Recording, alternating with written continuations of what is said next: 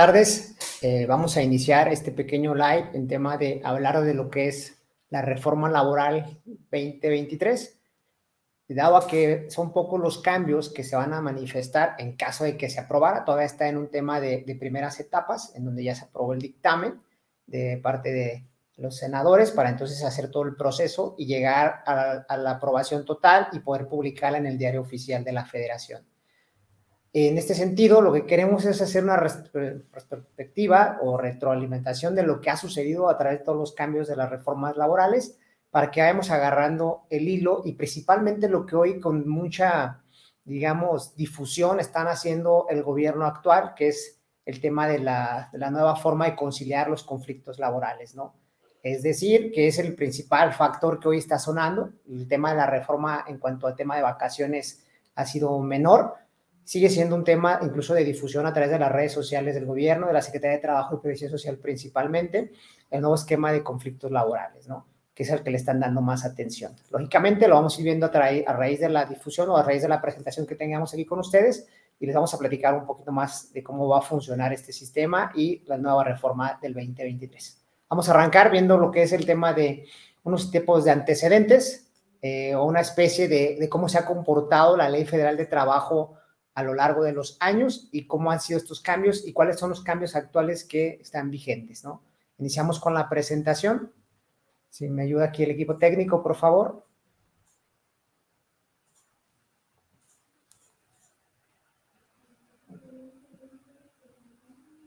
Iniciamos con la primera, el tema de la línea del tiempo, cómo se ha comportado. La presentación ahí la vamos a ir viendo con, con ustedes. Hablábamos de, la ley federal de trabajos, recordar que México es uno de los países que, poco a poco ha ido regulando la situación laboral de los, de los trabajadores y hoy ya no le llaman solamente trabajadores, sino de todas aquellas personas que elaboran un trabajo. En esta situación, pues recordar que formalmente la primera ley que se, se publica o se da a conocer es en el año 1970, en donde se atendió mucho a raíz de los cambios y de parte de la revolución los derechos laborales o quisieron irlo regulando por el tema de la prevención de accidentes, por el tema del de, derecho a la huelga, que los trabajadores tuvieran esa oportunidad, y la regulación del tema de los servidores públicos, ¿no? De ahí fueron las primeras leyes que nacieron en 1970. Y si recordamos, cuando hubo la primera reforma laboral conocida, que fue el 2012, se fue un boom y fue mucho del hablar de, ¿por qué? Porque desde 1970 hasta el año 2012 no ha habido ningún cambio en la ley federal del trabajo prácticamente las personas que se dedican al derecho laboral, las personas, los empresarios, los mismos colaboradores, se hablaba de que pues, tenía olvidada, ¿no? Constantemente las reformas fiscales son las que año tras año cambian, ya sea por una renovación de, de tablas, un tema de nuevos impuestos o, tabuladores o condiciones y requisitos en temas de deducibilidad, pero la ley federal del trabajo no se había tocado en 40 años prácticamente hacer un cambio. Y el primer cambio que detona esta modificación a la ley federal del trabajo se da apenas en el 2012, en donde el principal factor y atención que el gobierno quiso darle en su momento fue el tema de la famosa outsourcing, que hoy a la fecha ya cambió lógicamente esta situación, ¿no? Pero en aquel momento lo que quería el gobierno era regular el outsourcing, el trabajo de los servicios eh, que hacía un tercero, y en esa situación en el 2012 prácticamente se enfocaron a integrar a la federal de trabajo el tema de los famosos artículos 15, 15A, donde se hablaba de la subcontratación, y donde se mencionaba lo que hoy para mí sigue siendo la misma situación, nada más con diferentes palabras de la reforma del outsourcing del 2021. En aquella ocasión del 2012 hablaban del famoso que no era, no debería abarcar todas las, tota, todas las totalidad de las actividades, debe ser carácter especializado y que no debería comprender todo el tema de tareas iguales de los colaboradores, ¿no? En aquel momento, el 2012 era lo que sobresalía y fue el cambio principal. Adicional al año de la reforma laboral de 2012, recordarán que entró en vigor al casi a la par el tema de las operaciones vulnerables como parte de, hacer un MASH para también tener un, hacer una operación vulnerable que el trabajo era un riesgo o un servicio, eh, digamos, vulnerable, ¿no? Por el tema de la información también para las outsourcing en su momento de, unificar. Entonces, en aquel momento, el 2012, se enfocó únicamente al servicio de outsourcing. Después del 2012, hay algunas otras eh, cuestiones que se fueron dando y cocinando en el Senado, en el tema de la República, y hasta el 2019 viene un impacto muy fuerte que nace a raíz de lo que vamos a platicar más adelante, que es del Tratado Comercial del TEMEC. Entonces, en su momento, en 2019, sale la propuesta para el tema del libre sindicalismo, ¿no? En ese tema del libre sindicalismo vamos a verlo más adelante más detallado porque hoy es el boom. De 2019 a la fecha todo lo que hoy se menciona de la reforma laboral es lo que se ha oído o venido hablando. Es decir, es lo mismo que solamente han tardado en cumplirlo porque había una obligación con, con, los países aledaños en el tema del tratado comercial y de ahí van a viendo todo lo que, es, lo que ha sucedido. ¿no? Nos vamos a enfocar mucho al tema del 2019 y a la del 2023 que hoy estamos también cambiando. Entonces, en el tema del libre sindicalismo, donde se le da la oportunidad a los trabajadores de elegir a su sindicato, de hacer una validación, de tener nuevos conflictos laborales, resoluciones inmediatas. Eso fue en el 2019 principalmente los cambios, pero la reforma del 2019 laboral nace todo el origen del tratado comercial entre el TEMEC, México, Estados Unidos y Canadá, que lo vamos a ver más adelante. De ahí brinca apenas hasta el de 2019 a la siguiente reforma del 2021, que es la famosa outsourcing otra vez, que es tema de regulación, porque había sido un tema que no habían podido controlar, que para mí era más sencillo hacer cambios asignados más, más de informativos, de declaraciones informativas por los prestadores del outsourcing, al hacer un cambio tan trascendente como hoy, en ese obligan a que exista un tema de REPSE, el registro especializado de servicios especializados, y limitan al outsourcing a que no debe ser ni del objeto ni la actividad económica que esté realizando el contribuyente, ¿no? A raíz de eso, pues lógicamente la obligación de registrarse en el REPSE, quien ponga personal a disposición de un tercero, que ese es el requisito, pero hoy en vida o hoy en la situación actual, que nos toca vivir como despachos y para muchos empresarios y dueños de negocio, pues que el resto se lo piden de manera general, ¿no? No es conforme a la ley, conforme especifica que debe poner personal a disposición del tercero. En ese momento se da un servicio especializado y en ese momento debería existir una obligación de registrarse en el REPSE, pero no sucede así. Hay quienes siempre lo obligan independientemente que se dé la prestación al tercero del poner a disposición del tercero personal. Si no se da, cómo lo están solicitando y eso obliga a una serie de declaraciones informativas que en la reforma 2021 nos llevó a que se dé el CIPSU, el, el IXOE por parte de IMSS Infonavit para estar informando esos tipos de contratos laborales que se tengan, ¿no? Lógicamente, esta reforma del 2021 sabemos que se cocinó desde el 20, se aprueba el 23 de abril del año 20 y dieron una prórroga para que todos los nuevas, los empresarios puedan trasladar a sus trabajadores o las outsourcing cumplan con los requisitos que estaban obligando, ¿no? Que era el REPSE. A raíz, pues ya quien estén en esta situación de servicios especializados estará obligado a estar renovando el registro del REPSE cada tres años, siempre y cuando siempre cumpla y con todas las disposiciones y obligaciones que conlleva el ser un servicio especializado, ¿no? Que además de estar en el REPSE, es estar presentando las declaraciones constantes, no estar en un tema de incumplimiento y por supuesto, quienes tengan ese tipo de relaciones, recuerden que uno de los requisitos es que su contrato de servicios debe especificar el folio del REPSE y debe tener una lista de los trabajadores que están brindando el servicio a disposición del tercero. Entonces, nada son reformas que han ido cambiando a lo largo de, de este tiempo. Pero hoy, hoy viene una, una nueva que se está cocinando. Hoy todavía la fecha no está aprobada, no se ha publicado, se ha mencionado mucho, que es la del 2023 y principalmente afectación en tema de prestaciones, ¿no? Exclusivamente en tema de vacaciones, en donde hoy el tema de, la, de esta reforma nos habla como un eslogan de vacaciones dignas, ¿no? Para los trabajadores. Entonces vamos a ver más adelante qué desglose tenemos de este tipo de reforma que está todavía cocinando ante nuestros diferentes organismos de los poderes, ¿no? Vamos a continuar. En ese sentido, vamos a iniciar el porqué de la reforma 2023, ¿sí? Digo, algo que se me estaba pasando también dentro de las reformas que ya se han publicado, que se han dado, pues el famoso teletrabajo que ya se, se, regularizó a raíz de la pandemia del COVID, que ya saben que ahí detonó que muchas empresas tuvieran que irse a sus casas y llevar a sus trabajadores, bueno, las empresas no, los colaboradores a sus casas y puedan estar haciendo trabajos desde su hogar para prevenir el tema de salud, ¿no? Entonces ahí sí ya se regularizó el tema del teletrabajo también, como ustedes saben, el patrón tiene que participar en algunos costos de acuerdo a lo que ya está especificado en la reforma, la cual se publicó en enero del 2021, ¿no?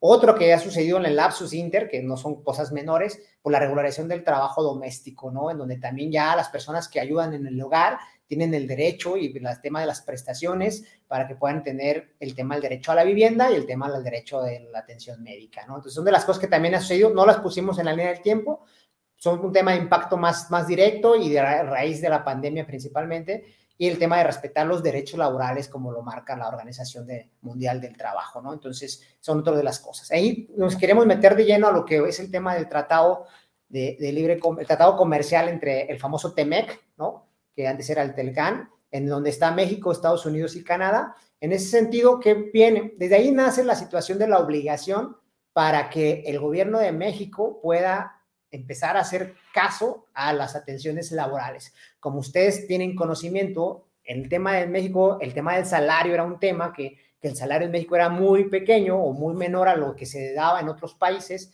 Y a raíz de eso, mucho de la inversión extranjera también veía una oportunidad de venir e invertir en México, implementar y poner sus empresas, su estructura operacional y poder de aquí generar pues, los productos o el servicio para poderlos de alguna manera importar y exportar hacia otros países, ¿no?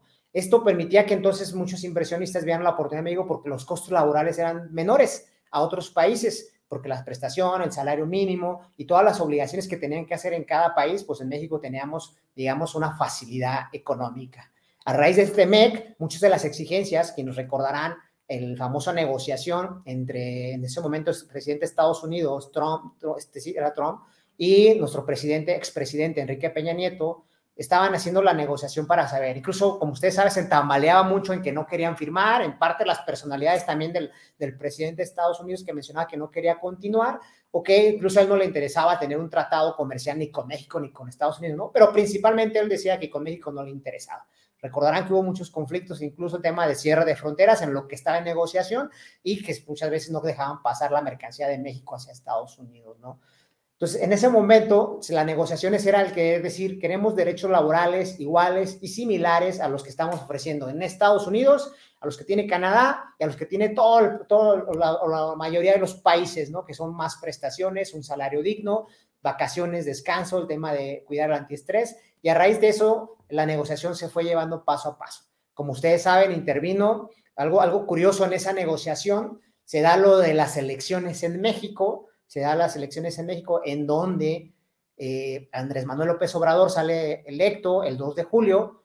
Y, y algo curioso, no sé si se va a repetir en algún momento dado de la historia de nuestro país, algo curioso es que empezó a intervenir el gobierno entrante, el del presidente Andrés Manuel López Obrador, con el gobierno saliente de lo que era Enrique Peña Nieto. Algo digo, curioso porque empezaron hacer la entrega aún sin tener la formalidad. Empezaron a intervenir, los que había asignado Andrés Manuel en la Secretaría ya estaban sentándose con los otros secretarios vigentes de Enrique Peña Nieto, y en ese momento hay una, un personaje muy famoso que a la fecha también sigue teniendo mucha, pues mucha difusión, que es, es, es ¿no? Ebrard se suma a las negociaciones del tratado, siendo aún, o sea, en su momento no era canciller, pero aún no teniendo la posesión ni representando al gobierno actual, sino representando al gobierno futuro, que era el de Andrés Manuel López Obrador. En esa situación en donde Andrés participa, bueno, Ebrard participa a raíz ya de, representando a Andrés Manuel López Obrador, las negociaciones empiezan de alguna manera a fluir, a acordarlos, y por eso se da por enterado el gobierno actual, el del el presidente Andrés Manuel, cuáles son los, los, los obligaciones que debe de cumplir y se entera que entonces tiene que empezar a hacer un tema de lucha en temas laborales, ¿no? A raíz de eso, se afirma el tratado el 30 de noviembre de 2018 y el primero de diciembre entra la posesión o toma protesta Andrés Manuel López Obrador, pero ya con todo el conocimiento, es lo curioso de, de esta situación, pues con todo el conocimiento de las negociaciones previas a lo que hubo en el tratado y con todo el compromiso de alguna forma ir cumpliendo lo que se mencionaba en el tratado. Hay un capítulo exclusivo que es el capítulo 23 en el Tratado del TEMEC, en donde estamos hablando de temas laborales para que puedan cumplir con todas las demandas. Nuestro país, que era uno de los países que tenemos, o aún todavía, en bajas prestaciones, ¿no? Entonces, de ahí se origina lo que hoy le llamamos compromisos laborales internacionales y los vamos a ir desglosando poco a poco, ¿no? Entonces, en la siguiente diapositiva, hablamos de lo que se compromete México con el tema de, de digamos, los acuerdos, que se compromete México a, a, llevar a cabo en los próximos años, ¿no? O durante el sexenio de Andrés Manuel López Obrador. Entre eso el tema de pues, que, lógicamente, eh, se, elimine el, la explotación infantil, o sea, el trabajo infantil se regularice de alguna forma, el que todos los trabajadores tengan derechos laborales como lo marca la Organización Internacional del Trabajo, como se debe ser, y el tema del trabajo forzoso y obligatorio, ¿no? O una discriminación, que se da mucho el tema de discriminación entre géneros o en tema de discapacidad, discriminación entre, digamos, capacidades diferentes y que se, de alguna manera hubiera una equidad laboral para todas las personas, porque al final de cuentas estaban elaborando o ejerciendo un trabajo. ¿No? Estaban prestando sus servicios, siendo subordinados y no debe haber diferencia porque, como saben, a lo mejor por situaciones de discapacidad se les ofrece menos sueldo, por a lo mejor por ser mujeres, que siempre ha sido un conflicto de género, donde dicen que la mujer hoy en día que tan emprendedoras, trabajadoras, dedicadas y comprometidas, que ya no es la mujer como se manejaba en años anteriores, que era la mamá de casa, ¿no? Sino ya está también en el mundo laboral ejerciendo mucho tema de posición y presencia, y presencia a la mujer. Entonces, la otra, otra función era eso, que el trabajo se, dignificara, que no hubiera tema de género, si pudieran generar eso, ¿no?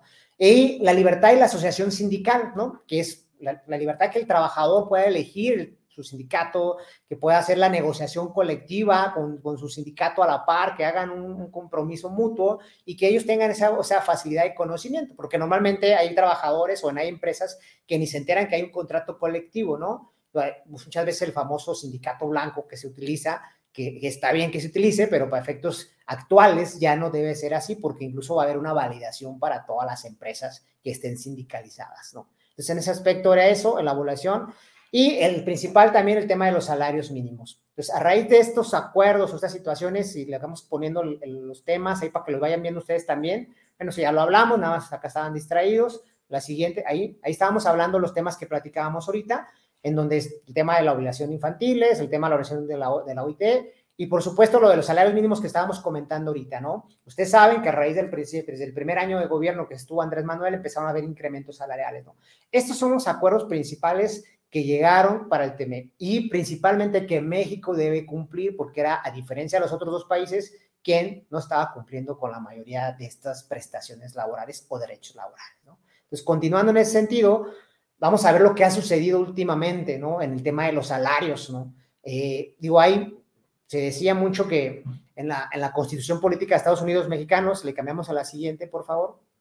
La Constitución Política de Estados Unidos Mexicanos, el artículo 123 menciona que el salario debe ser un digno, un digno ingreso para los colaboradores, para que lleven a cabo todas sus actividades económicas, su forma de vida, sus actividades de, recreación y que tengan las condiciones para poder desarrollar a sus miembros de la familia, ¿no? Es decir, darle educación, darle esa capacitación, darle esa, ese modo de vida eh, sustentable.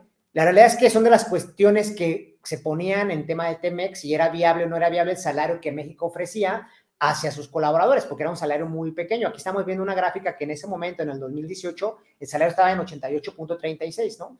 Que comparado con una inflación, pues, estábamos muy bajos en temas de crecimientos y de, y de aumentos, ¿no?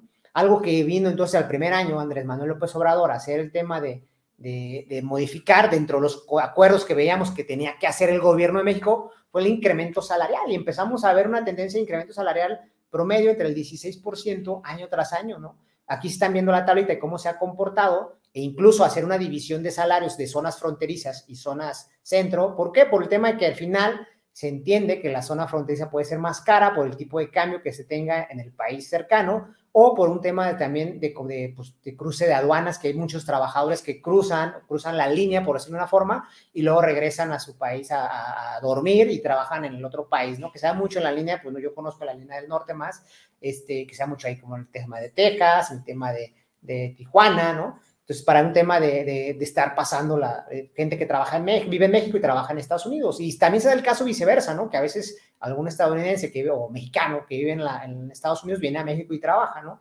Entonces, en esa situación, la zona fronteriza a partir de ese año 2019 se dividió y se señaló una zona fronteriza para un salario, en donde el primer año dio vuelta al 100% el incremento de la zona fronteriza. Del salario mínimo que venimos de 88, se fue a 176 pesos en la zona fronteriza. El salario de zona centro de 88 se fue a 102 pesos, un incremento del 16% y 100% en zona fronteriza. Y en ese mismo sentido han venido los comportamientos de los años siguientes, ¿no? El 19, el 20, el 21 y el actual 22, que hoy el salario son 172 pesos. Estamos hablando que de 2019 a la fecha, al 22, estamos hablando de cuatro años, el salario tenido un incremento promedio general de más del 100% en, en tema general, ¿no? Eso es por el tema del compromiso de los acuerdos. Se ve, se prevé, aún no se ha dado definido cuál sería la propuesta para el 2023. Hay quienes hablan en una entrevista que le hicieron medios de comunicación a, a, nuestro presidente, decía que la zona fronteriza posiblemente, posiblemente la zona fronteriza sería el doble, es decir, de 260 a 520, zona fronteriza.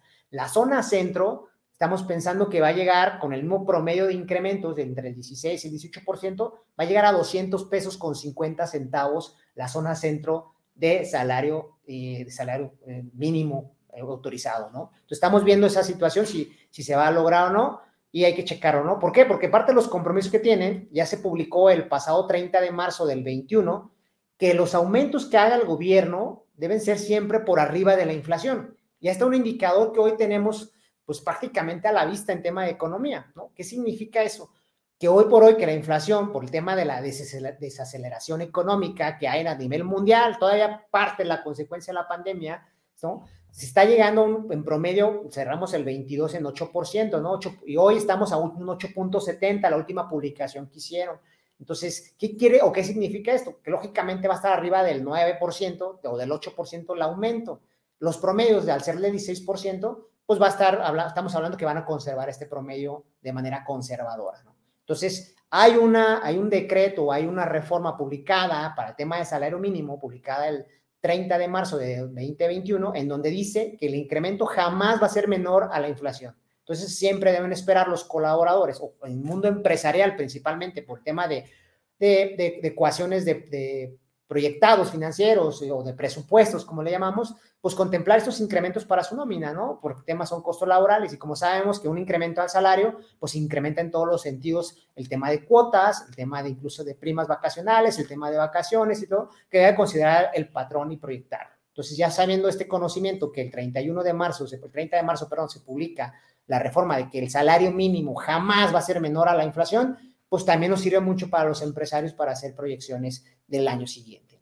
Mientras el gobierno continúe o mientras no se reforme o haya una, una derogación a esta reforma del 30 de marzo del, 22, del 21.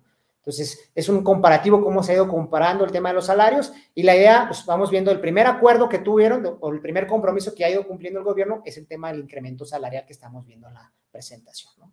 Vamos a continuar. Y hablando de ese tema, nos vamos a meter al esquema de la reforma 2019, que ha sido la más impactante en todos los sentidos, ¿no? Porque a la fecha se sigue cocinando, porque lógicamente el llevar a cabo estos compromisos cuestan una inversión por parte del gobierno y adicional al parte del gobierno tiene apoyos por los, por los países con los que hizo el tratado comercial, ¿no? Con Estados Unidos y con, con Canadá. En ese sentido está el tema de hacer la libertad sindical, en donde simple y sencillamente consta de que entonces cada, cada colaborador, cada individuo que sea trabajador de cualquier empresa tiene el derecho a elegir un sindicato. Tiene el derecho libre, sin ningún tema de recriminación, a elegir a un sindicato.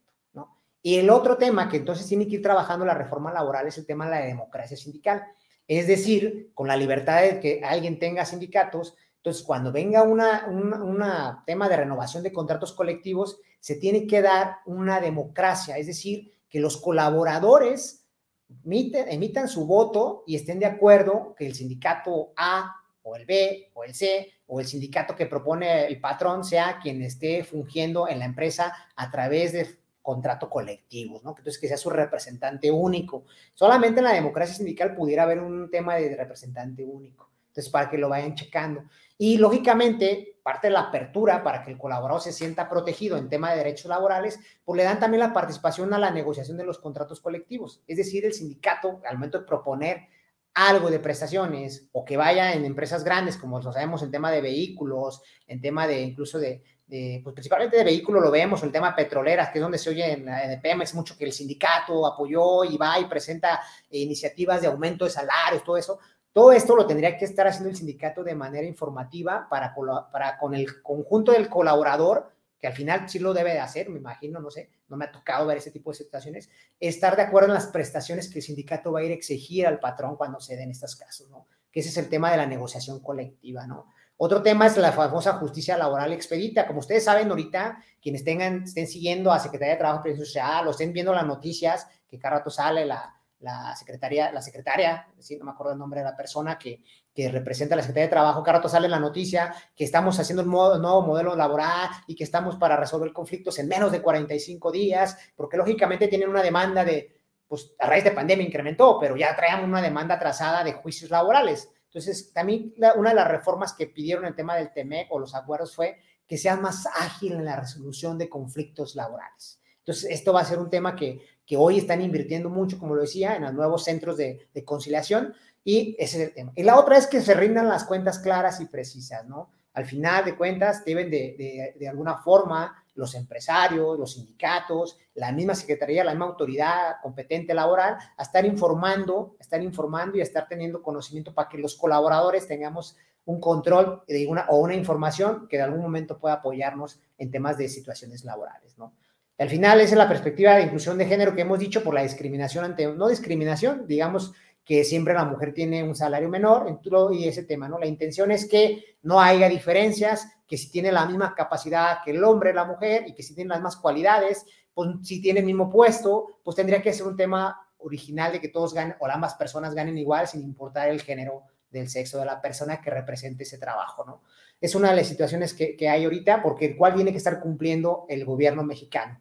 Muchas de estas ya las atacó, los primeros tres puntos, el cuarto punto ya lo tiene, el, cinco, el quinto punto también ya está definido porque ya hay un proceso y el sexto, quizá más que al gobierno, creo que nos corresponde a nosotros, a las personas, a los empresarios, a quienes tengan en, pues, empresas y trabajadores, pues que en su política de remuneración se hable mucho de eso, ¿no? Yo creo que ahí el trabajo del gobierno es la concientización, es una opinión personal, para que pues pueda tener que, no importa el género, simplemente la capacidad puedan ganar. Hoy en día, admirable, las mujeres han tenido más representación empresarial, admirable, las mujeres siguen teniendo más presencia también en el mundo de los negocios y esperemos que ellas no cometan el error, quizá de muchos hombres, de que tengan una perspectiva de género diferente, ¿no? Es lo que esperamos que, que se logre. Continuando en ese sentido, esta es la reforma 2019, ¿sí?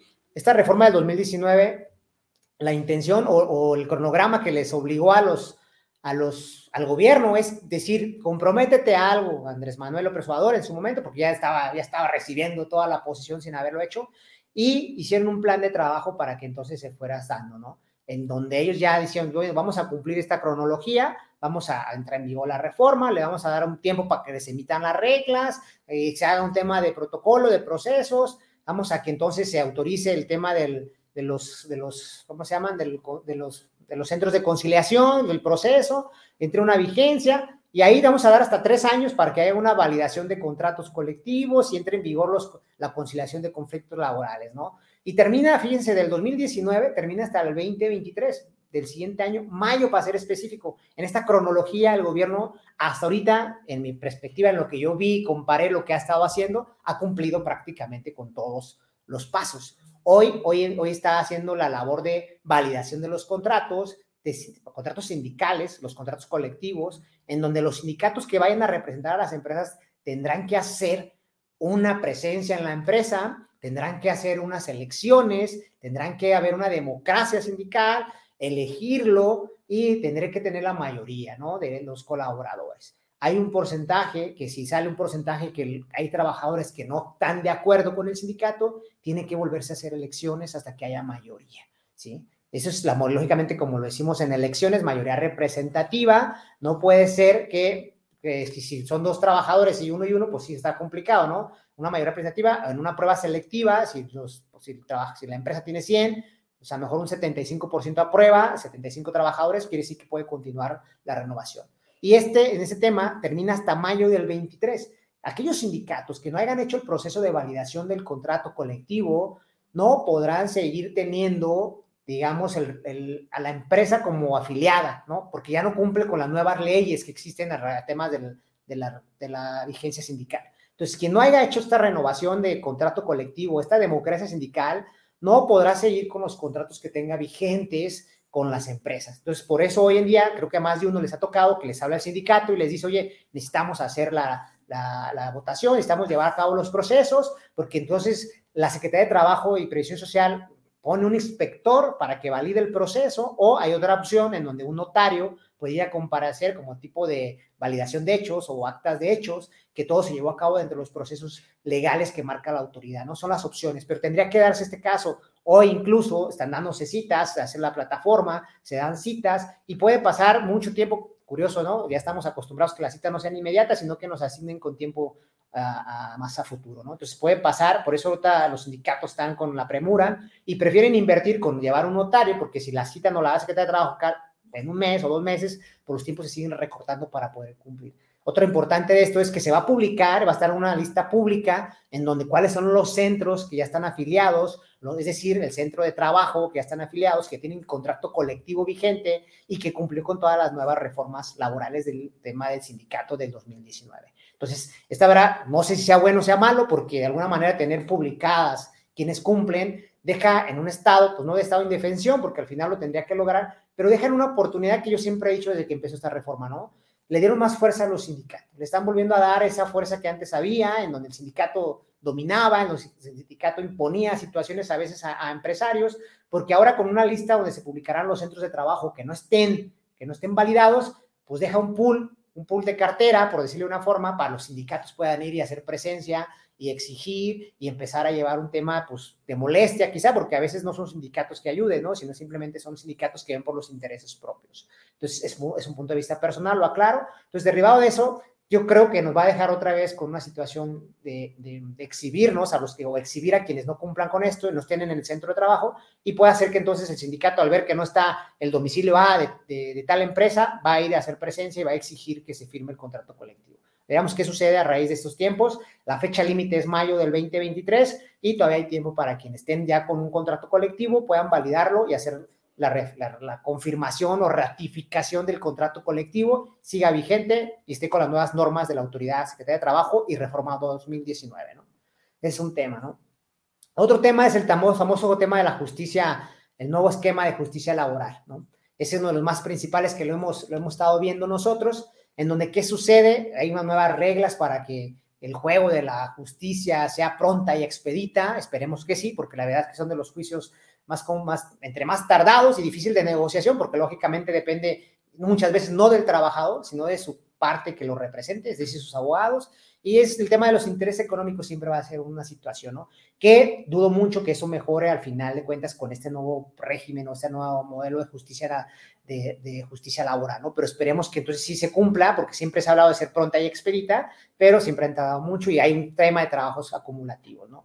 ¿Esto qué significa? Que a raíz de este nuevo modelo de justicia laboral se, se entiende que haber una justicia en el trabajo, que esperemos que ya nos, ya, ya, ayuden un poquito más al patrón, que si no siempre sea, pues la ley no se ha reformado en tema de las pruebas, que siempre es la carga para el patrón, sí igual, hoy no sé, no hay cambios, pero entonces la idea es que estos conflictos entre trabajadores y empleados se resuelvan en menos de 45 días o 45 días máximo, ¿no?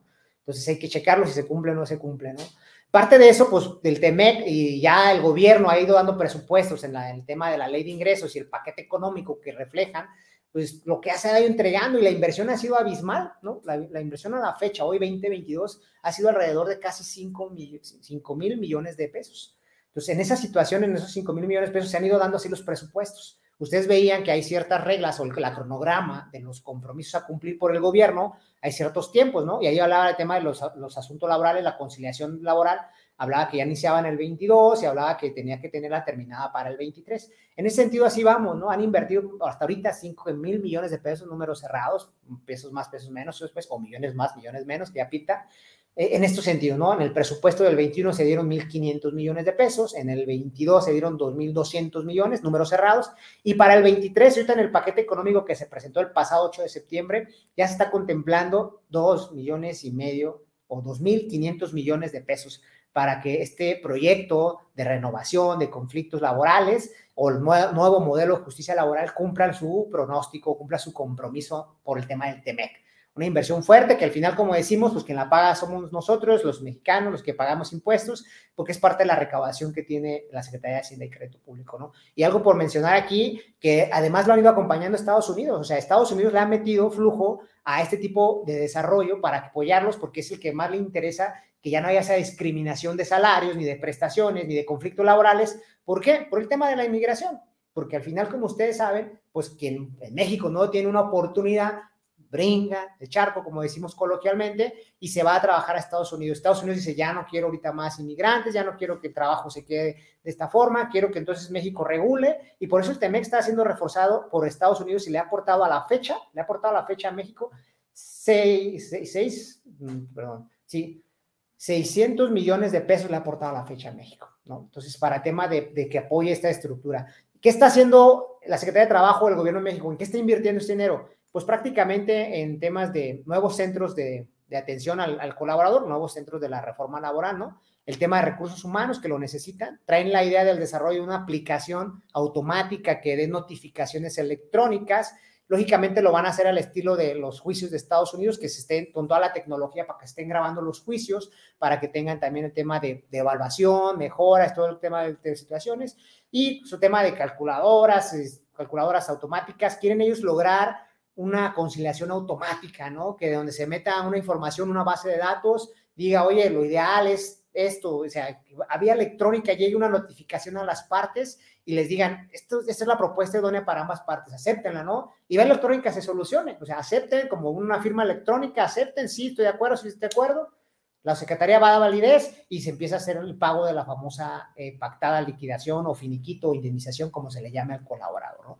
A eso quiere llegar este centro de nuevas resoluciones de conflictos laborales o el nuevo modelo laboral, ¿no? Para efectos de agilizar. Esperemos que lo logre, o siempre va a ser un tema, pero bueno, esperemos que lo logre, pero la inversión a la fecha se estima que al término, que tiene que estar completa el 2023, llega hasta 10 millones, 10 mil millones de pesos, ¿no? O sea, una gran inversión, más lo que le pueda dar los otros países, como en este caso Estados Unidos. Vamos a ver qué pasa, esperemos que todo siempre sea mejor para solucionar rápidamente estos conflictos que muchas veces simplemente nos quitan el tiempo a todos, también al trabajador como al patrón. Continuamos. En una situación, bueno, vamos a, eh, no alcanzó, déjame ver, ah, no. En una, en una situación de la que hoy se está viviendo, vamos a ver el tema de las de la famosa reforma laboral 2023, lo que hoy se está proponiendo, para que entonces veamos qué es lo que está cocinando en el Senado, ¿no? Como ustedes saben, en el dictamen, ahorita vamos a ver las preguntas, se me ha pasado a decirles, quien pueda, este, quien pueda tener oportunidad tenga alguna duda o algún conflicto, eh, nos ponga en el chat, aquí está un chat en la plataforma o en el mismo Facebook, pues aquí en el Facebook para que nos pongan sus preguntas, sus dudas y, al final le vamos a dar atención para que podamos seguir con la plática, no se alargue, terminemos los puntos y después ya podamos atender cada una de sus dudas si las tuvieran. ¿sí? Otra cosa que le quiero señalar es que parte del material, la presentación y lo que nosotros estuvimos haciendo como soporte para poder documentar y poder hacer esta presentación basada en todos los, los las autoridades, el capítulo 23 del TEMEC, la iniciativa de reforma laboral del 2023, la del 2019. Todos estos apartados se los vamos a compartir también a ustedes junto con la presentación para que puedan darle lectura completa a todo el documento y, tengan esa capacidad o ese conocimiento para cualquier situación, si son asesores o si son patrones o si son área de recursos humanos que van a tener la situación de, de atender lo que viene más adelante, ¿no? O, o, que están validando los contratos colectivos. Aquí viene todo eso en la reforma 2019, tenemos el documento oficial de la Secretaría de Trabajo que se los vamos a hacer llegar. Y por último, y no menos importante, pues pedirles que si nos apoyan consiguiendo las redes sociales de Grupo Toret, tanto como Facebook, que hoy estamos transmitiendo en vivo, estamos en Instagram, estamos en LinkedIn, estamos en el canal de YouTube, en donde hemos hecho muchas de estas pláticas y muchos otros cursos, incluso de reformas, de temas magnos, foros, en donde pueden ver lo que anteriormente hemos hecho ya con las grabaciones que están en el canal de YouTube. Entonces, simplemente, y por supuesto agradecer a que nos estén acompañando y esperamos que siempre este tipo de eventos sean parte de y podamos seguiros ayudando con el conocimiento y principalmente con sus dudas, ¿no? Que al final de eso se trata esto. Vamos a continuar con la reforma 2023. Mencionamos en la reforma 2023, hay un eslogan que le llaman ellos vacaciones dignas, ¿no? En ese tema de las vacaciones dignas, sabemos, si le damos siguiente a la, siguiente presentación, por favor, sabemos que actualmente, eh, actualmente la, la, Ley Federal de Trabajo, en su artículo 76, que nos dice que tenemos derecho a las vacaciones, y el 78, en donde viene cuántas nos tocarían, pues nos maneja simplemente un inicio de seis días, ¿no? Y nos va dando que iniciamos con seis días al año cumplido y, y posteriormente va incrementando cada año dos días, como estamos actualmente, dos días más, hasta llegar a 14 y después cada cinco años donde podíamos haber llegado después de cinco años apenas a 14 días, ¿no? La reforma laboral, la reforma de vacaciones dignas, como se le ha llamado, está hoy presentándose de esta manera. Vamos a recordar algo como dato curioso y para los que nos estén viendo, esta reforma se presentó por primera vez, o esta propuesta de reforma se presentó por primera vez en 2019. Dato curioso, porque la presentó una senadora que se llamaba, ah, no me acuerdo, creo que era Patricia Mercado, creo que la presentó en 2019, y, y a partir de eso duró mucho tiempo en, revisiones, en los dictámenes. Para que una reforma se presente a los diferentes eh, poderes, tiene que haber aprobaciones de dictamen, ir avanzando, ir avanzando hasta llegar a que se presenta para que la evalúen, la voten y la puedan hacer un seguimiento ya de publicación y hacer la reforma. En el 2019 se quedó en stand-by, o sea, no pasó. Después la fueron presentando otras personas, Patricia Mercado, entre ellas el senador Ricardo Velázquez, y al final ahorita se queda presentada, entre ellos, en su momento la originaria, creo que era del trabajo, del Partido del Trabajo, y hoy después la movió Movimiento Ciudadano, hoy la está reafirmando, y yo creo por, el protagonismo Morena, o no sé si han ido brincando de partidos como lo hacen muchos políticos, pero hoy Morena la está presentando nuevamente a través del senador Ricardo Velázquez, pero ya fue aprobándose en dictámenes constantes, pero del 2019 fue la primera vez que se mencionó y no la habían considerado hasta ahorita, después de cuatro años. Insisto con algo, ¿por qué del 2019? porque recuerden que los compromisos empezaron a partir del TEMEC. Y lógicamente el primer año del gobierno, pues tenían que estar viendo cómo cocinar y cómo presentar o cómo, cómo, llevar a cabo. Y fue el primer año que entró nuestro presidente Andrés Manuel López Obrador y en donde empezaron a hacer estos movimientos. Entonces, ya se había cocinado, se detuvo, hoy ya está prácticamente el dictamen final aprobado, solamente la está validando senadores, que el pasado, apenas 27 de septiembre ya la aprobó los senadores, y ahorita vamos a ver en el proceso que está. Posiblemente va a entrar en vigor, lo vemos como viable, que como nos lo han platicado los colegas, como lo hemos visto entre otros amigos, pero hoy esta reforma nos habla de esta situación. A partir del primer año, todos los colaboradores tendrán 12 días de vacaciones. A partir del primer año. Y al igual que la anterior o la actual vigente, cada año va a ir aumentando dos. Aquí el tema es que hasta el quinto año te vas a topar a los 20 y después cada cinco años aumentas en dos años, en dos, dos días más. La idea del gobierno es que llegues en un momento dado a tener 32 días, ¿no? Máximo, porque pues en un tema de continuidad laboral, de verdad no, no tengo el dato, pero sí conozco algunos, algunos amigos que han durado hasta 20 años en sus empresas, ¿no? Y no sé si alguien ha durado 30, 35, yo me imagino que sí hay, hay, personas así, pues en un momento este sea tu, tu, tope de vacaciones, ¿no? Para ser a 32 días sería tu tope máximo, ¿no? De ahí más dudo que, que estén, pues que puedan otros 5 años para llegar a los 34, entonces, porque ya estaríamos hablando de 40 años, empezar a trabajar desde los 20 años para tu pensión de los 65, pues no sé quién dure más de 40 años en una empresa, lo dudo, ¿no? Y además, la rotación que se tiene, pues, que indica cuando hay una rotación, que es reiniciar el conteo de las vacaciones, ¿no? Entonces, en ese sentido, esta es la propuesta que hoy está ya dictaminada el pasado 27 de septiembre, se aprobó en el Senado, va a continuar en los demás procesos para su validación. Aquí lo interesante es ver cómo se manejan la, la renovación o la reforma de los siguientes artículos, ¿no? Sabemos que del 76 al 81 de la Ley Federal del Trabajo menciona toda la partida de vacaciones, cuándo su derecho, cuándo lo deben tomar, en qué momento, qué continuidad de vacaciones deben tener, y lo vamos a ver cómo se reformarán más adelante. Entonces, continuando en el proceso, cómo está ahorita en el Senado, estamos hablando que apenas se pues, pasó los procesos legislativos, está en el Senado, en, la, el siguiente diapositiva, nos vamos. Está, está, este es el proceso que ahorita sería el cronograma concluir ya pasó el proceso legislativo, ya se autorizó, el Senado ya votó el 27 de septiembre, la van a mandar a la Cámara de Diputados más para su validación, la revisa el Poder Ejecutivo y la Secretaría de Trabajo, si es viable, si ya no hay ningún cambio, y al final la van a publicar en el DOF. ¿Y cuándo entrará en vigor? Como ustedes saben, ese tipo de reforma entrará en vigor a partir del 1 de enero del 2023, ¿no? Que se publica en el DOF. Posiblemente se va a publicar el 31 de diciembre para que entre en vigor el 1 de enero del 2023, ¿no? Puntos importantes aquí a revisar para que lo tengan en cuenta ¿sí? En el tema de, oye, ¿qué sucede con los trabajadores que ya tengo? ¿Qué va a pasar con, con, esta reforma? Un cambio. Como todas las leyes, no es retroactiva, ¿no? La ley no es retroactiva, es decir, trabajadores que entraron a trabajar en el 2022, ¿sí? Y cumplen su año el siguiente, el siguiente, no sé, parte del 2023, tendrán que tener seis días de vacaciones. Pero cuando hagan el brinco al segundo año, se van a homologar, es decir, van a llegar ahora sí a los 14 días, y ahorita lo vamos a ver más adelante, ¿no? Entonces, si le damos en los puntos importantes para que lo chequen, bueno, ahorita vamos a ver la, modificación de los textos, ¿no? Pero al final, en el proceso tenemos puntos importantes, y me ayudas con la presentación, prueba de dictamen, la que sigue, ajá.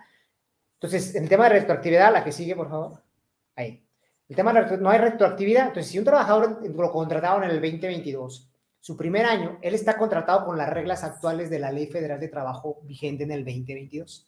No podría gozar el primer año de 14, de 12 días, tendría que irse a los 6.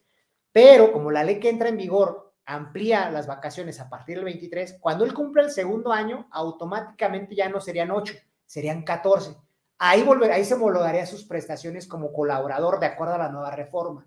Entonces, en ese sentido hay que tener cuidado en el control de vacaciones y, digamos, a ver qué nos marcan las reglas, pues también, todavía no, estamos en la primera etapa, dictamen primero aprobado, y ver si en su momento hay algunas reglas que especifiquen situaciones o, o, nos, o, nos, o nos cambien el tema de la retroactividad. Todavía no, por el momento no existiría retroactividad, ¿no? Pero al final, por lo menos en un segundo año, tendrían el derecho a, ¿no? A tener ese, esas vacaciones adicionales. Y lo mismo pasa con los que vayan a cumplir tres años, cuatro, cinco, o sea, el siguiente año vas a tener lo que venías conservando con la ley vigente y a partir del otro siguiente año van a aumentar, ya sea los 14, los 16, los 18, los 20. Es decir, en un momento dado la línea del tiempo va a homologarse con todos para que tengan las nuevas prestaciones en el tema de vacaciones dignas. Espero haberme explicado ahí, pero si no, con gusto vamos a responder las dudas, ¿no? Algo interesante en temas de, de penalidades, pues está manejando quien que no cumpla con estas disposiciones una multa de 90 salarios de, de salarios, pues de, de, aquí sería el tema, lógicamente hoy lo manejado mucho con la UMA, pero sería la, el tema de multipliquemos ahorita los 172 por 90, pues estaríamos hablando alrededor de casi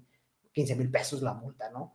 Sí, entonces, ese tema, algo interesante para los patrones, pues deben ir considerando los costos laborales, ¿no? El incremento, porque recuerden que el salario mínimo integrado, pues se basa en el tema de, eh, se basa en el tema de las prestaciones. Al incrementar las prestaciones, que como ustedes saben, el salario mínimo se integra de la antigüedad, de las vacaciones que tiene derecho, de la prima vacacional, del, del aguinaldo, o sea, al, hacer esa integración del salario, pues va a subir.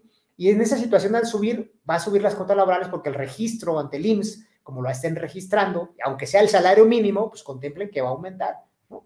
Va a aumentar por el tema porque el salario mínimo aumenta en el 2023 y va a aumentar el tema del salario integrado. Hoy el punto 0452, como lo conocemos, pues tener una base mayor posiblemente sea un factor adicional, ¿no? Entonces, que lo tengan en cuenta. Y lo más importante, hoy por hoy todavía no está aprobada. Ténganlo en cuenta, puede cambiar. En las propuestas iniciales que hubo de presentación y situaciones mencionaban que pudiera, probablemente sea de una manera progresiva. Es decir, que primero el primer año sean nueve, el segundo año sean doce, por ejemplo, y hay otra propuesta en donde decían, ¿sabes qué? Vámonos a diez, luego a doce. Entonces, puede cambiar algo todavía, ¿no? Lo que es un hecho que el dictamen, como ya está hoy platicándolo con ustedes, ya está aprobado. Tendría que haber un cambio que se regrese de diputados o que el Poder Legislativo, la Secretaría de Trabajo no estén de acuerdo y modifiquen. O en las reglas pongan, el tema de los transitorios o en las reglas, pongan que va a ser de manera progresiva. Hay que esperar que sucede, solamente hay que tener en cuenta, puede cambiar, hay que estarlo monitoreando por tema de conocimiento, ¿no? Parte de, la exposición de motivos, el por qué es tema de incremento de vacaciones, lo decíamos hace rato, ¿no? Tema de la Organización del, de, del Trabajo Internacional, el tema de la Organización Mundial de la Salud, mencionan que pues que el, el, descanso es necesario para todos los colaboradores y que debe haber un tema de desestrés y que deben tener forzosamente vacaciones para que puedan tener. Y en un sentido, no sé si común, mencionan que también por el tema de reactivación de economía, porque si las personas salen de vacaciones, pues van a ir a algún lugar turístico o van a visitar alguna zona en donde van a, a, hacer un derrame económico, ¿no? Es decir, gastar. Entonces también mencionan eso, que por eso debe ser, ¿no? Recordemos que la ley, en el artículo 78, si la memoria no me falla, menciona que las vacaciones deben ser continuas hasta seis días, ¿no? Pues ahorita hay que ver si, si eso sucederá. Eh, normalmente no se da, o muy pocas veces, muchos colaboradores piden uno, dos, dos, tres días, no sé, o agarran un puente largo, pero también hay un mínimo de vacaciones que nunca se ha respetado muchas veces, ¿no? Ni por el colaborador, ni por el patrón, por supuesto, por el tema operativo. Entonces, hay que tener en cuenta la exposición de motivos, que es lo que señala como beneficios, que en teoría es para eso, ¿no? Que para un tema de mejor situación.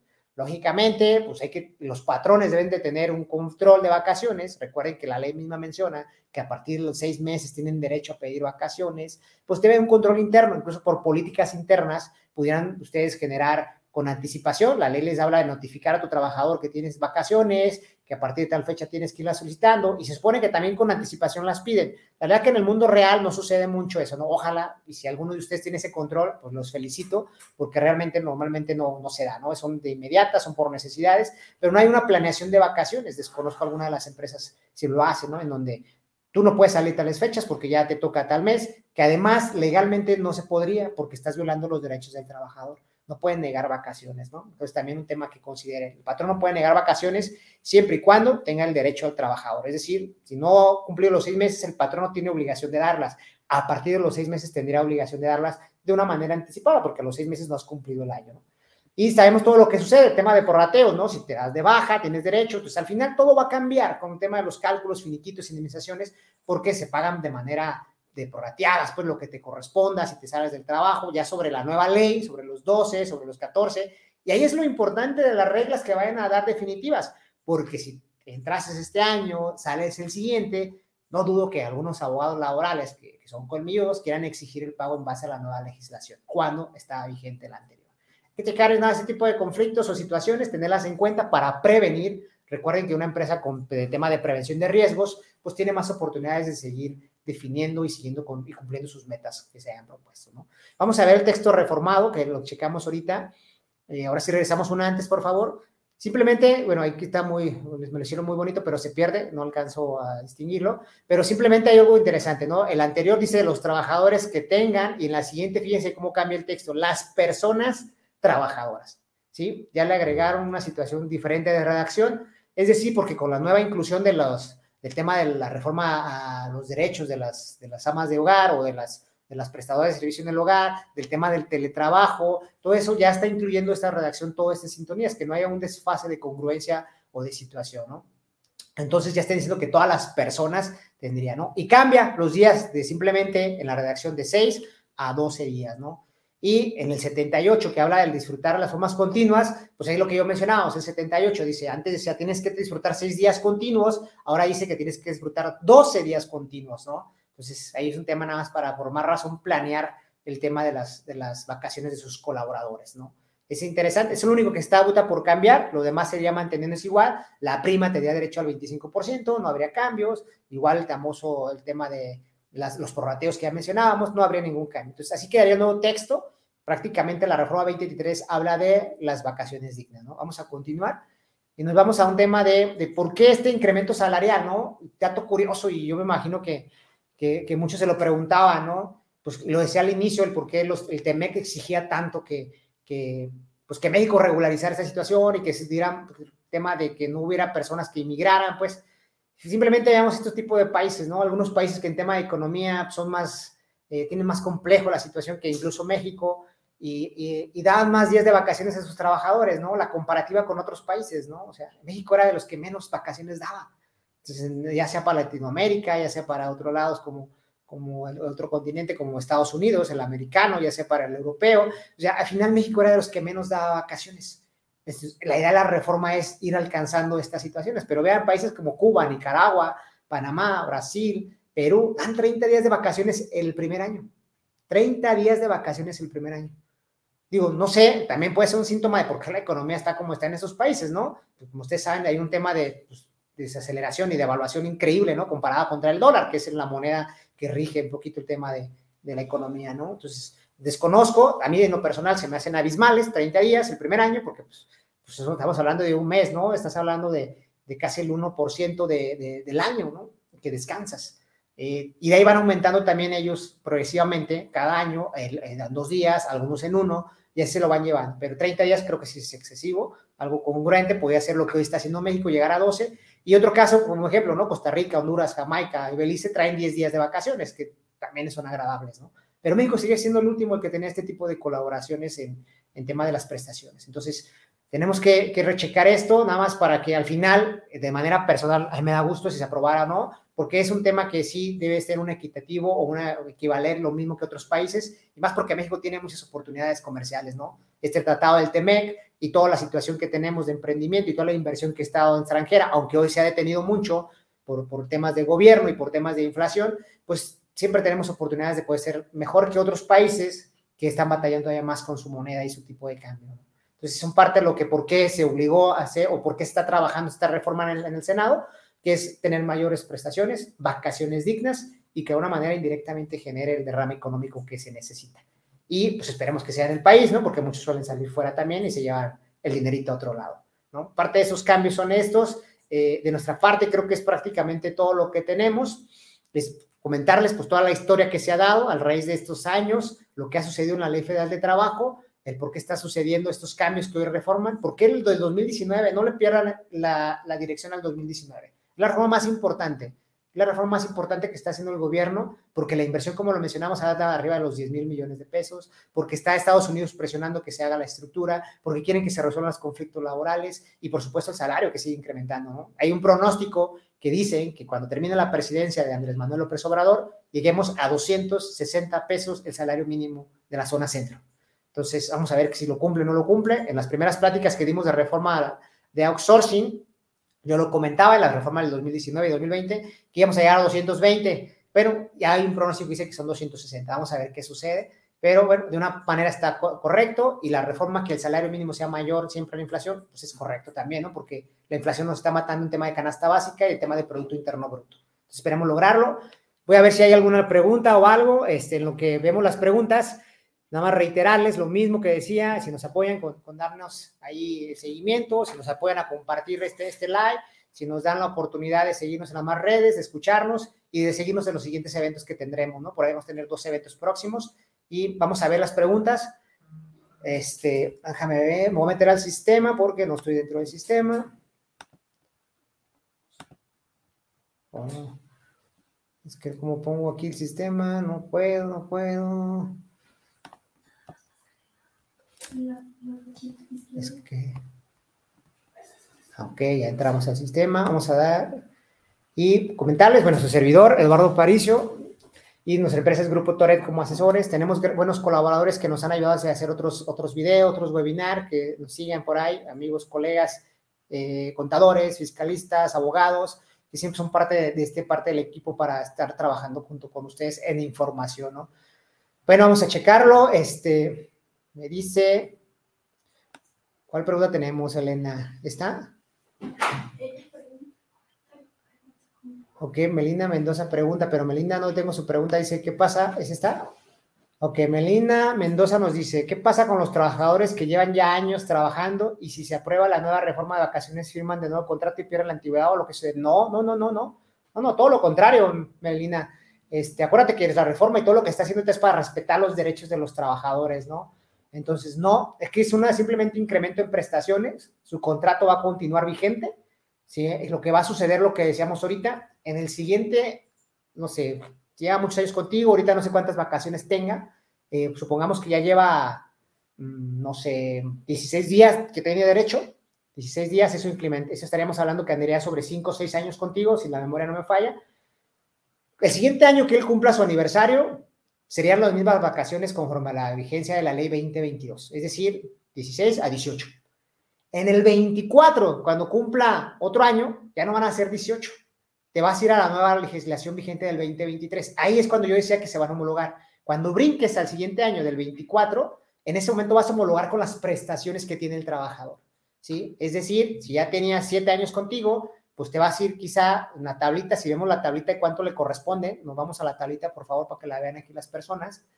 ¿sí? Si te vas a la tablita de vacaciones, a los siete, en ese momento que él cumpla el siguiente, el siguiente año después del 23, ¿no? Te vas a los siete años, por ahí tengo una pregunta, ajá, a los siete años estaríamos hablando de 22 días ya, ahí brincarías, ¿no? Ahí se homologarían los colaboradores. Por eso les digo que tengan cuidado con este control. Hoy por hoy, quien entró y el siguiente año cumpleaños, hoy por hoy quien esté vigente y el siguiente año cumpleaños, va a mantener la legislación del 2022. Hasta el siguiente año, hasta el 24, se va a homologar, va a tener derecho a estas nuevas prestaciones. No hay que cambiar contratos porque acuérdense que son prestaciones, esas son las obligadas por la ley y en el contrato nunca manifiestan. Bueno, hay quienes manifiestan en un anexo, en una cláusula, las vacaciones que tienen derecho conforme a la ley. Si lo que quieren por hacer un cumplimiento digamos, de, compliance y tener todo en orden, pues hacer un, anexo al contrato en donde notifican que a partir de tal año, que incluso estaría padre, yo creo que está pensando en tu pregunta, estaría padre, de notificar al trabajador que a partir de tal año, para que sepa en qué momento va a tener efectos la reforma laboral en él, tendrá ese incremento de vacaciones. Creo que estaría padre, ahorita no lo habíamos pensado como, como asesores, pero fíjate, Melina, con tu pregunta, creo que puede ser interesante hacer ese anexo para que el trabajador no tenga confusión, en donde diga, oye, es que de acuerdo a la ley, hoy ya tengo más días. No, hoy sigues con la anterior porque apenas cumpliste ese aniversario. Hasta el siguiente año se va a notificar tu cambio de, de vacaciones. Recuerden que además están obligados como patrones a notificarle al trabajador cuántas vacaciones le quedan y hasta dónde tiene que gozarlas y cumplirlas. Recuerden que es una obligación patronal. La verdad es que pocos lo hacen, pero es parte de hacerlo. Si no quieres hacer un anexo al contrato, cuando hagas esta notificación que se debe hacer los primeros años, o el primer mes, las primeras fechas de enero, para que entonces el colaborador tenga conciencia de los días que le quedan y el plazo que tiene para disfrutar, ¿sí? Entonces, para que puedan hacer ese control también interno de vacaciones, ¿no? Vamos a ver, ¿dónde está Nayeli? Nayeli nos pregunta, se habla de una renovación de contratos, entonces, ¿qué hay con las primas de antigüedad de aquellos trabajadores que ya tienen un periodo ya tomado y, en cuenta? ¿Qué solución se podría incorporar para aquellos que ya tienen un contrato? Es lo mismo, Nayeli, ¿no? Lo que estamos platicando con Melina, es lo mismo, ¿no? No hay que hacer cambios de contratos porque un cambio de contrato se da si las condiciones laborales cambian. Ejemplo, principalmente actividades, cambio de puesto, ¿sí? cambio de, si no le pusiste que cambio de sucursal o de centro de trabajo. Normalmente en un contrato ya le ponemos que el colaborador prestará sus servicios en todos los centros de trabajo que tenga el, patrón, ¿no? Para evitar hacer estos cambios. Entonces, ya tienes esos contratos, tienen vigencia. Yo no le veo necesidad que hagas un cambio de contrato. La antigüedad, su prima de, antigüedad es la misma. Nada más recuerden que la prima se, se calcula en base al salario mínimo, topada a dos salarios. Entonces, pues simplemente eso recuerden, cuando yo decía, tengan en cuenta en temas importantes los costos, ¿no? Pues que cuando incremente el salario, pues se van a ir a un costo adicional de la prima, ¿no? Que eso ha sucedido en los últimos años, no, no, no hay problema. Pero no hay necesidad de cambiar ningún contrato y de hacer nada. Yo pensaría en el tema del anexo para acordar el conocimiento de las vacaciones, que más que anexo es lo que yo decía, es la constancia que el patrón debe darle al trabajador de cuántas vacaciones le quedan y cuántas tiene derecho. En ese momento lo notifica, si no, se dar por enterado. Todo lo demás continúa igual, no debe haber un tema de cambio, ¿no? Para nada. Vamos a ver si, si hay alguna situación adicional. Eh, Francisca Romero nos dice, si hay una persona que tiene cuatro años y nunca se le dio vacaciones y no pidió el trabajador, se pierden. Mira, en tema de, es una política interna, ¿eh? yo te lo voy a poner más, más fácil. Por ahí, por ahí hay una tesis, y hace poquito nos pasó de manera interna, te lo digo honestamente, por ahí hay una tesis que dice que las vacaciones, que, que hacer un derecho laboral, la vacación, el, trabajador no, no, lo tiene, no, no, las perdería. Hay una tesis, ¿no? Que porque es un derecho laboral, no es irrenunciable y todo, pero la ley también menciona que, que no, se, no son pagadas que, no, que tiene que descansar el trabajador y menciona que, que de alguna manera no menciona que se pierden, pero no menciona que se conserven. ¿Sí me entiendes? O sea, y hay que, hay que checar la jerarquía de leyes, ¿no? Entonces, entonces para mí, mmm, como patrón, no se las diste, no le notificaste, no las pidió, yo sugeriría ahorita un tema de conciliación, pues que, que de alguna manera, si es probable y pueden, se las reconozcan, pero en teoría ya no tendría derecho a recibirlas. Mi punto de vista personal es que al final, pues como cada año incrementan, ya no tendría derecho a recibirlas, pero es una política interna. Si no tienes política interna en donde le das a conocer a tus colaboradores el por qué tiene que salir de vacaciones, el por qué, cuánto tiempo tiene que pedirlas, el que tiene que salir antes de que se venzan, o tienes todavía un mes o seis meses. La ley incluso dice que todavía seis meses más para poder solicitarlas después del año. Acuérdense que empiezan seis meses antes. Entonces, desde seis meses antes hasta seis meses posteriores para solicitarlas. Tienes un año, al final de cuentas, ¿no? Entonces, en ese sentido, creo que yo me iría más por la política interna, y tu contrato, tu reglamento, todo lo que también deposteas en la Junta para evitar un conflicto laboral. Pero yo creo que al final es un tema de conciliación y es un tema de apreciación, pero legalmente, híjole, por la tesis no se perderían, pero yo soy de la idea que no se pueden conservar. Hay que obligar al colaborador que salga, que descanse, que se vaya y sano para los dos, ¿no? Sano para el trabajador que descanse y sano para la empresa, porque muchas veces se, se, se queda la posición de una persona y el control de una persona que te das cuenta hasta que sale de vacaciones o de muchas cosas, ¿no? Puedes descubrir algunas situaciones. Y hay quienes no se quieren ir porque ese control no lo quieren perder. Entonces, yo por tema de sano, ser sano, yo recomiendo que la gente se vaya de vacaciones. Siempre se las estén dando, programenlas, que no les afecten su operación, ¿no? Este, por ahí les voy a compartir la tesis también para que la tengan y la analices, eh, Francisca, para que veas esa tesis donde menciona que el trabajador no, yo creo que al final sí hay una vigencia. Legalmente todavía no lo menciona clara la ley, pero como la ley dice que tiene que tomarlas en un año de calendario, para mí se interpreta que se pierden las vacaciones. Pero insisto, tu reglamento, tus políticas, importante, por eso el tema de desarrollo organizacional en las empresas, que lleven este control, porque después recuerden que la carga para el patrón es en el tema de, del tema de, de juicios laborales, ¿no? Y si tú no puedes comprobar que tienes un reglamento, que tienes una política y que le dices de conocimiento a los colaboradores, pues probablemente te, te demanden que las pagues, ¿no? Totalmente. Entonces, nada para que lo tengan en cuenta, trabajen en su área de desarrollo organizacional y no dejen pasar lo básico, ¿no? Los contratos y políticas, únicamente las que apliquen, no tengan que hacer un, no sé, una, o sea, muchas políticas, pues, ¿no? Vamos a ver, ¿quién más está ahí? Mi estimado Enrique. Ah, mira, Enrique Ladino, saludos. Nuestro, uno, de los que nos ayuda a colaborar, un aliado que nos ayuda a colaborar, abogado, gran conocimiento en tema de, corporativo y por supuesto hemos dado pláticas con él de compliance, están en YouTube, por favor, eh, síganlas, chequenlas, todas las opiniones de Ladino muy acertadas y un saludo que nos estés viendo, mi estimado Enrique, un abrazo. No, no sé si tengamos alguna otra, este, estamos viendo, Yadis Pedrosa nos dice, ¿qué nos puede comentar con respecto a la jornada laboral? ¿Siguen en las ocho horas? Fíjate que sí, Yadis, por ahí este, están iguales todavía. Hay una propuesta de reforma para recortar el horario laboral. Incluso el parte de agua sería esta reforma de vacaciones dignas. En el momento, una disculpa, voy a tomar de agua. En el momento que se aprueben, yo creo, yo creo, en mi punto de vista personal, es que probablemente siga esta reforma, mi estimada Yadis, probablemente siga esta reforma de recorte laboral, horario recorte laboral, y, en la propuesta que se les voy a compartir, pues el dictamen de, la exposición de motivos y la propuesta de vacaciones dignas, con gusto en los correos que nos hagan llegar, no sé cómo lo haríamos aquí, que me, que me la técnica, si nos lo mandan directo o tenemos un correo que aparece aquí en, la pantalla de info arroba grupo Toret. Si nos mandan ahí un saludito, nos dicen, oye, me pasan el material, se los vamos a hacer llegar. Y en la propuesta de reforma de, de ahorita de las vacaciones dignas, señala, señala ya propuestas anteriores de recorte de horario laboral y hay propuestas, pero esa no se ha aprobado. Como decían, es un proceso, es un dictamen, va pasando, va pasando por diferentes, eh, pues, ay, se me fue el nombre legal, pues comisiones, diferentes comisiones, hasta que ven que es viable, ya la pasan a votaciones a los diferentes eh, órganos de gobierno, ¿no?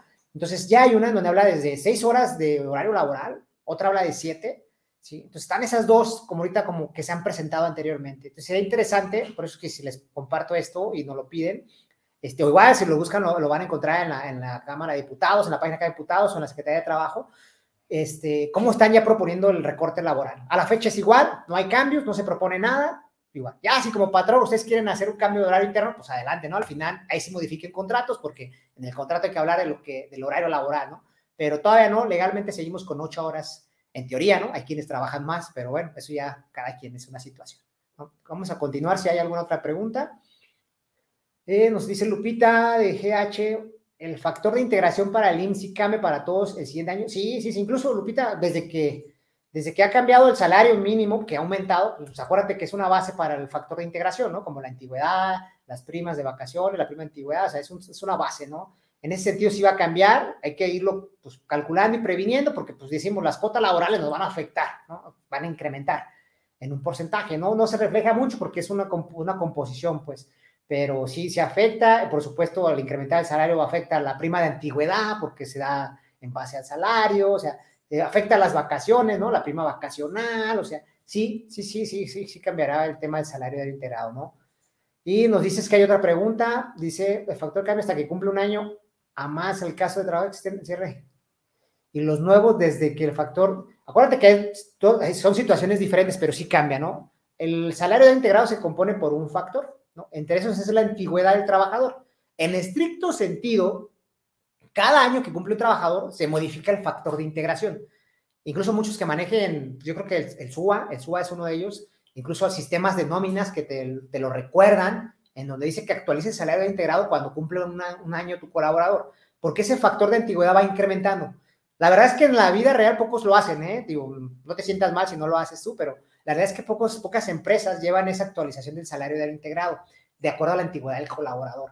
Pero cambiaría en el momento de que cada año, independientemente que haya una reforma del, salario, ¿no? Cada año el factor del salario integrado del colaborador cambia al cumplir un año más contigo. Cada año. Entonces, a eso súmale que si se aumenta el salario, cambia también. Entonces, Sí, sí, sí, sí cambia con, con, estas dos situaciones, ¿no? Es un control, los sistemas de compact o de, no me acuerdo qué otro giro, algunos sistemas de nóminas que por ahí conocemos, te sale la notificación de aniversario, el SU hasta donde yo tengo conocimiento también te sale la notificación de aniversario y ahí te dice, actualiza tu salario integrado por la antigüedad de fulanito, de Juanito, de Pedrito, que ya cumple un año más contigo y adicional al salario, ¿no? Espero haberte aclarado la, la pregunta, Lupita, ¿no? Creo que son todas. Ok, seguimos con otro. Eh, a Melina, que también nos preguntaba lo de los contratos. Melina dice, ¿qué problemática se enfrenta la empresa que tiene trabajadores solo con cotización mínima salarial ante el IMSS y el sueldo es mayor, aparte no hay contrato laboral solo por palabra? Bueno, creo que, creo que esa está, la respuesta es automática, ¿no, Melinda? Este, el principal conflicto es pues, la prueba, ¿no? La prueba en temas de conflictos laborales, ¿no? Ese es tu conflicto, que en un momento dado, en una situación de rescisión, de alguna situación con un colaborador, no puedas comprobar, eh, pues quizá la versión del colaborador, ¿no? A no tener un contrato laboral, cosas que siempre lo hemos recomendado y Enrique que nos acompaña lo sabe, que, siempre hagan un contrato laboral. Si no quieren tener costos adicionales con, asesores, pues busquen el mejor, el mejor que se encuentren con las mejores cláusulas que se encuentren en, pues en Google o que lo googleen, aunque sea, aunque sea algo así de sencillo, un machote, como le decimos, pero que lo, que lo, que lo hagan, porque acuérdense que el contrato tiene cosas específicas que detonan el, tema de la relación laboral, ¿no? El centro de trabajo, el domicilio donde se va a llevar a cabo la, subordinación, ¿no? Por eso yo digo que si manejan sucursales, mencionen todas, para que cualquier momento puedan decirle, te mando a tal y te mando a tal, porque si no también puede ser un conflicto, ¿no? El tema del salario, cuánto va a ganar el trabajador, ¿sí? Cuánto está percibiendo. El tema de las prestaciones, si tú le das adicionales o las de ley, pues hay que especificarlo totalmente y por supuesto el tema de, las, de los reglamentos, ¿no? El, el, tema de situaciones de que menciona que hay un reglamento, que el trabajador tiene conocimiento y todo ese tema. Son las cosas más elementales que se tener. Entonces, a no tener un contrato, eso te deja en un estado de indefensión, por decirlo de una forma, ¿no? Y la otra, si le pagas un salario, lo tienes con un salario mínimo, pero tienes un salario adicional, pues también te deja en un estado de indefensión, porque también no te sientas mal. Es muy común que muchas personas tengan un pacto de salario mínimo y alguna otra forma de pago a un complemento, ¿no? Para eso hay estrategias de remuneración hay un tema de, planes de previsión social que pueden bajar costos, planes de productividad y otras situaciones comparativas que pueden hacer las expresas como estrategia para que no tenga un costo adicional ni laboral, de costos laborales, ni, ni situaciones de, ilegalidad, ¿no? Entonces, eh, por lo menos si lo tienes con otro salario, pues por lo menos sale el contrato con el mínimo, ¿no? O sea, como lo tienes, porque al final es una prueba fehaciente para ti que pagabas un salario mínimo, por lo menos, ¿no? Si el trabajador expone que tiene más, pues bueno, ya sería ver cómo le pagas, porque luego incluso se les da por fuera el efectivo. No sé, hay muchas formas en el mercado o, o, malas prácticas, si lo quieres ver también así, pero recomendable, vete a lo básico, como decíamos hace rato, el tema de desarrollo organizacional, por lo menos contratos, reglamento interior de trabajo, que lo dejas depositado en la Junta, políticas únicamente necesarias que tengas por, por ejecutar, ¿no? de, de ingreso, de asistencia, de prestaciones, o sea, políticas que temas de, vacaciones, ¿no? Para que puedas llevar un control mínimo en tu empresa. Algo muy sencillo que créeme que una asesoría de algún experto como Enrique o personas asociadas a nosotros no son tan, tan costosas, ¿no? Y son básicos, ¿no? Porque son kits básicos que no valen tan caro. Sería interesante que lo propongas, ya sea tú como empresaria, si tú lo necesitas, o lo propongas a tu área de dirección para que por lo menos eviten este tipo de conflictos, ¿no? Eh, creo que tenemos ya, ¿no? Sí tenemos una, Sergio Martínez nos dice, si un colaborador cumple su segundo aniversario en el mes de noviembre del 2023, ¿cuántos días les corresponden? ¿8 u 14? No, te vas a ir por 8, mi estimado Sergio. Acuérdate que como él está vigente ahorita, 2022, vas a respetarle hasta el siguiente año la, la, lo que veníamos trabajando, ¿no? Las de 6, 8, 10, o sea, vas a respetarle las, las vacaciones. Dices tercer aniversario, si es su tercer año, creo que dice, a su segundo aniversario. Sí, te vas por 8 en el 23, 8. En el 24, ¡pum! Ahí vas el brinco. De ahí ya te vas de 12 a 14, te vas a 16, te va a ir al doble, hasta el 24, ¿sí? Pero ahorita, lo que decíamos, eso es lo que hay que cuidar. Ahorita es como está la disposición y la, nueva regla. Hay que ver qué sucede con las que al final se apruebe y con los transitorios que nos dicen, ¿no? Por eso hay que estar al pendiente. Como nosotros, como, como firma, vamos a estar siempre promoviendo esa situación, notificando vía redes o invitándolos a otra plática como esta para que vayan viendo los cambios cuando ya se apruebe, ¿no? Incluso uno de los eventos que tenemos siguientes es las devoluciones de IVA en noviembre, ¿eh? 16 de noviembre, eh, todo lo que va a ser para hablar de devoluciones de IVA que lo logren. Y otro, el magno de reformas fiscales, en donde meteremos la reforma laboral, por supuesto, que ya nos acompañará Enrique y otros amigos, el 13 de diciembre en el Hotel Barú, que va a ser presencial. El de devoluciones es un webinar en donde se conectan y estamos todos participando. Entonces, ahí para que lo agenden, para que nos pueden acompañar. Pero es correcto, ¿no? Este, así lo hay que ver, quienes estén hoy vigentes contigo, aplicas 22. Cumplen el año 23, aplicas vigencia 22. Cumplen el 24, homologas. Homologas con la reforma aprobada laboral. Así de sencillo. Tráigalo en el radar, así de sencillo. ¿no? Lo que homologue, lo que diga la ley. ¿Va? Así estaremos trabajando todo, lo que, todo el siguiente año prácticamente, ¿no? ¿Qué más tenemos por aquí? Este, creo que pues ahorita son todos. Bueno, Creo que si no hay más que decir, le vamos a dar oportunidad si alguien quiere comentar algo, darles las gracias por acompañarnos, por estar aquí con nosotros. Eh, siempre es un placer estar siendo parte de estos eventos. Tratamos de que sean algo de, de útil, que ustedes puedan tener información. Eh, todo lo que tenemos, pues, lo tenemos lógicamente documentado, lo, lo, revisamos, lo analizamos no, no tenemos criterios personales, pero cuando decimos cosas personales menciono muy claramente es una opinión personal para evitar conflictos. Y esperemos que este tipo de reformas sigan habiendo. La verdad es que el tema del conocimiento, el tema del colaborador y el apoyo siempre es algo más. Hoy que en día es muy complicado el tener colaboradores o personas que se queden prácticamente en un tema laboral. Están buscando muchas otras opciones. Esperemos que sigan dando para que tengamos esa certeza de nuestras empresas y de todo el tema también de economía.